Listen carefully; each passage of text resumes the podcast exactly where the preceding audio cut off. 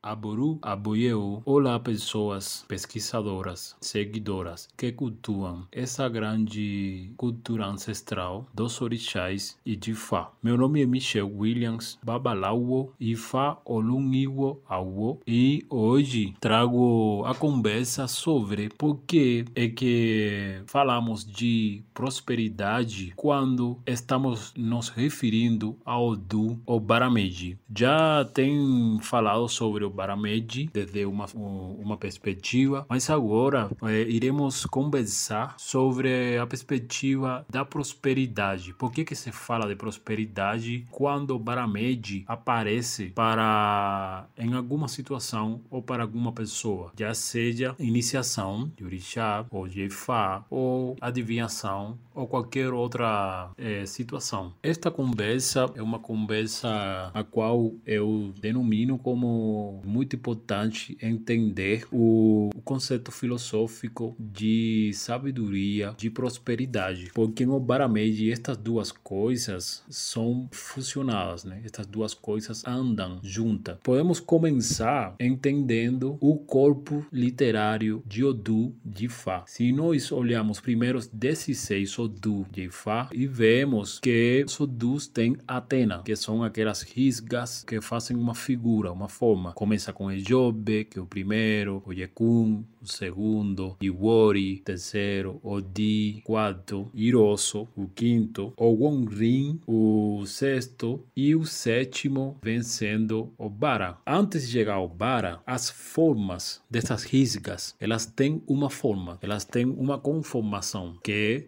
por enquanto, antes de chegar ao Bara, elas só apresentam uma nomenclatura, pode dizer assim.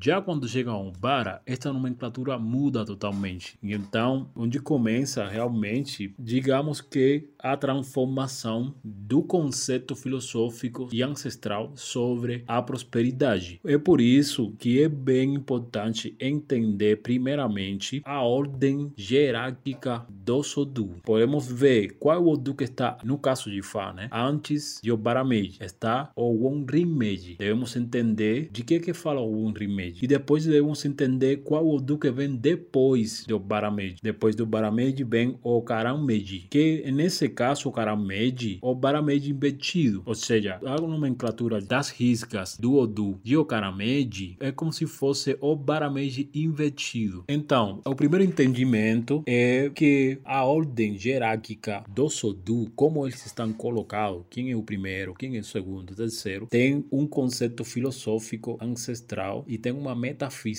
que explica o porquê da cadeia de sucessões dentro da ancestralidade, que esta ancestralidade vai ligar ao mundo ancestral, não só ancestral, senão também físico, né, o mundo físico. E é por isso que a prosperidade, já no Barameji, começa, é, o entendimento de prosperidade começa no próprio Odu, o Barameji, e começando pelo entendimento das risgas, a nomenclatura, pode ser assim, das risgas do Sodu. Já com o A nomenclatura é diferente dos outros seis Odus que vêm antes. E isso já faz uma mudança sobre o entendimento de prosperidade. E faz dizer que o Barameji no céu, já que estamos falando de ancestralidade, quando falamos do céu, de ouro, estamos falando de ancestralidade. Que o Barameji, antes de aparecer no mundo físico, ele tinha declarado e tinha observado que antes dele tinha, existia uma filosofia né, ancestral de, sobre a pobreza e a riqueza, a qual ele não concordava. Quando falamos de pobreza, não estamos falando só nas questões monetárias ou econômicas, estamos falando de pobreza no sentido de, eh, já seja espiritual, já seja de conhecimento, já seja de caráter, já seja de qualquer outro âmbito ou qualquer outra coisa no mundo. Então o Barameji declarava que não adiantava se acomodar quando a pessoa não tinha riqueza. Não adiantava a pessoa ficar pobre se a pessoa não ia atrás, pode ser assim, né, da riqueza, já seja no conhecimento, se a pessoa quer saber sobre Ifá, por exemplo, ou sobre os orixás, o Barameji entende que não adianta a pessoa ficar conformado com essa pobreza de conhecimento. Ela deve ir atrás, ela deve se sacrificar. Já temos um entendimento mais ou menos, um entendimento sobre o que que é sacrifício, que é o Ebo. Então, a pessoa deve entender de que precisa evoluir para a prosperidade. Nesse entendimento é onde o Baramed já começou a mudar o curso, né, mudar o pensamento e a conformação ancestral sobre a prosperidade, onde disse-se que antigamente, antes dele, a ancestralidade e essa energia, a espiritualidade era conformada ou continha uma filosofia sobre conformismo na base de ver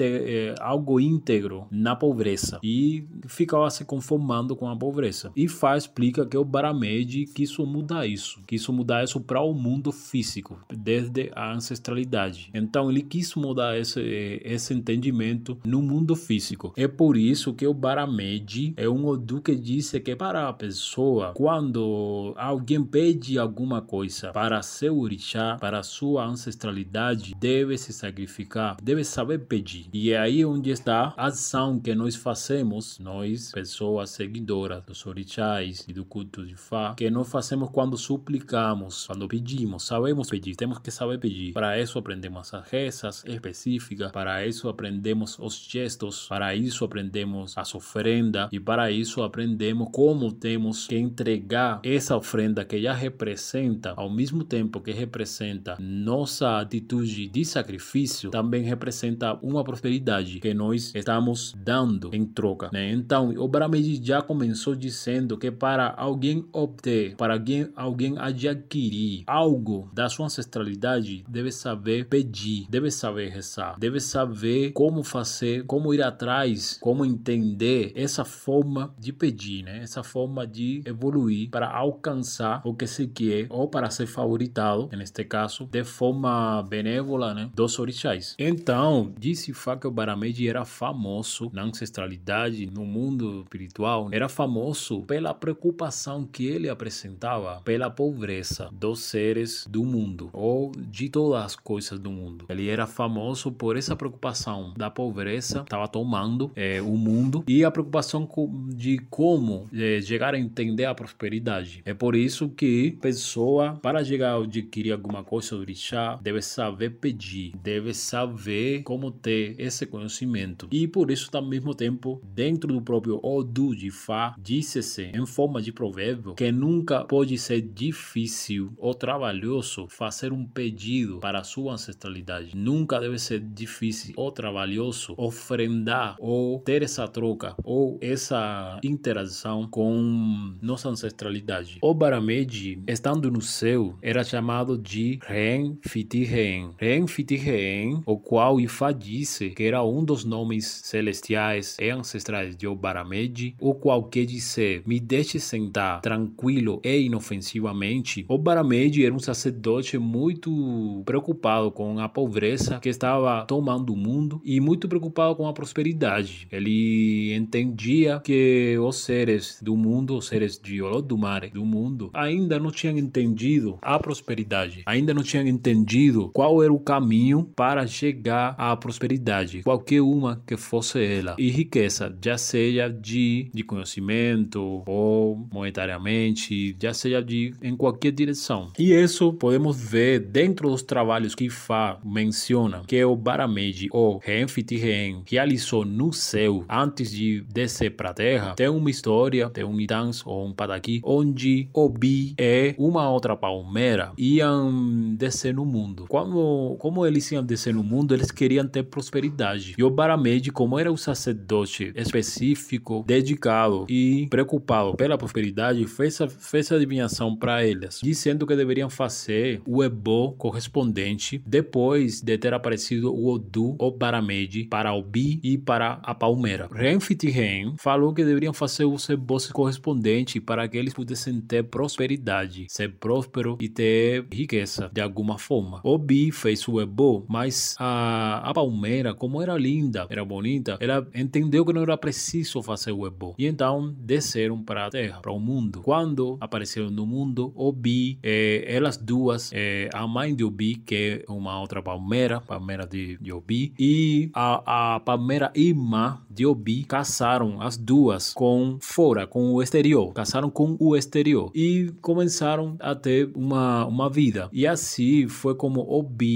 Virou, é, nasceu e virou próspero, né? Virou próspero para o mundo. Ele foi entendido, foi aceito e foi muito querido no mundo. Se nós olharmos na nossa cultura de Fai dos orixás, Obi é algo muito importante de todas as maneiras possíveis, tanto cultural quanto religioso, quanto é ancestral. Então Obi virou próspero é, e algo muito rico, tanto para os orixás quanto para a humanidade. Por enquanto, a palmeira irmã de Obi só permaneceu linda, mas como permaneceu linda, não tinha nenhuma outra utilidade que desse a prosperidade e a riqueza para ela. Simplesmente ficou como algo para enxergar, para olhar. Esta história mostra o sacrifício que devemos ter, nossos esforços que devemos ter para a gente alcançar algum tipo de riqueza e de prosperidade. E isso também é evolução. É neste sentido, Aboru, Aboye, espero que tenham gostado e até a próxima.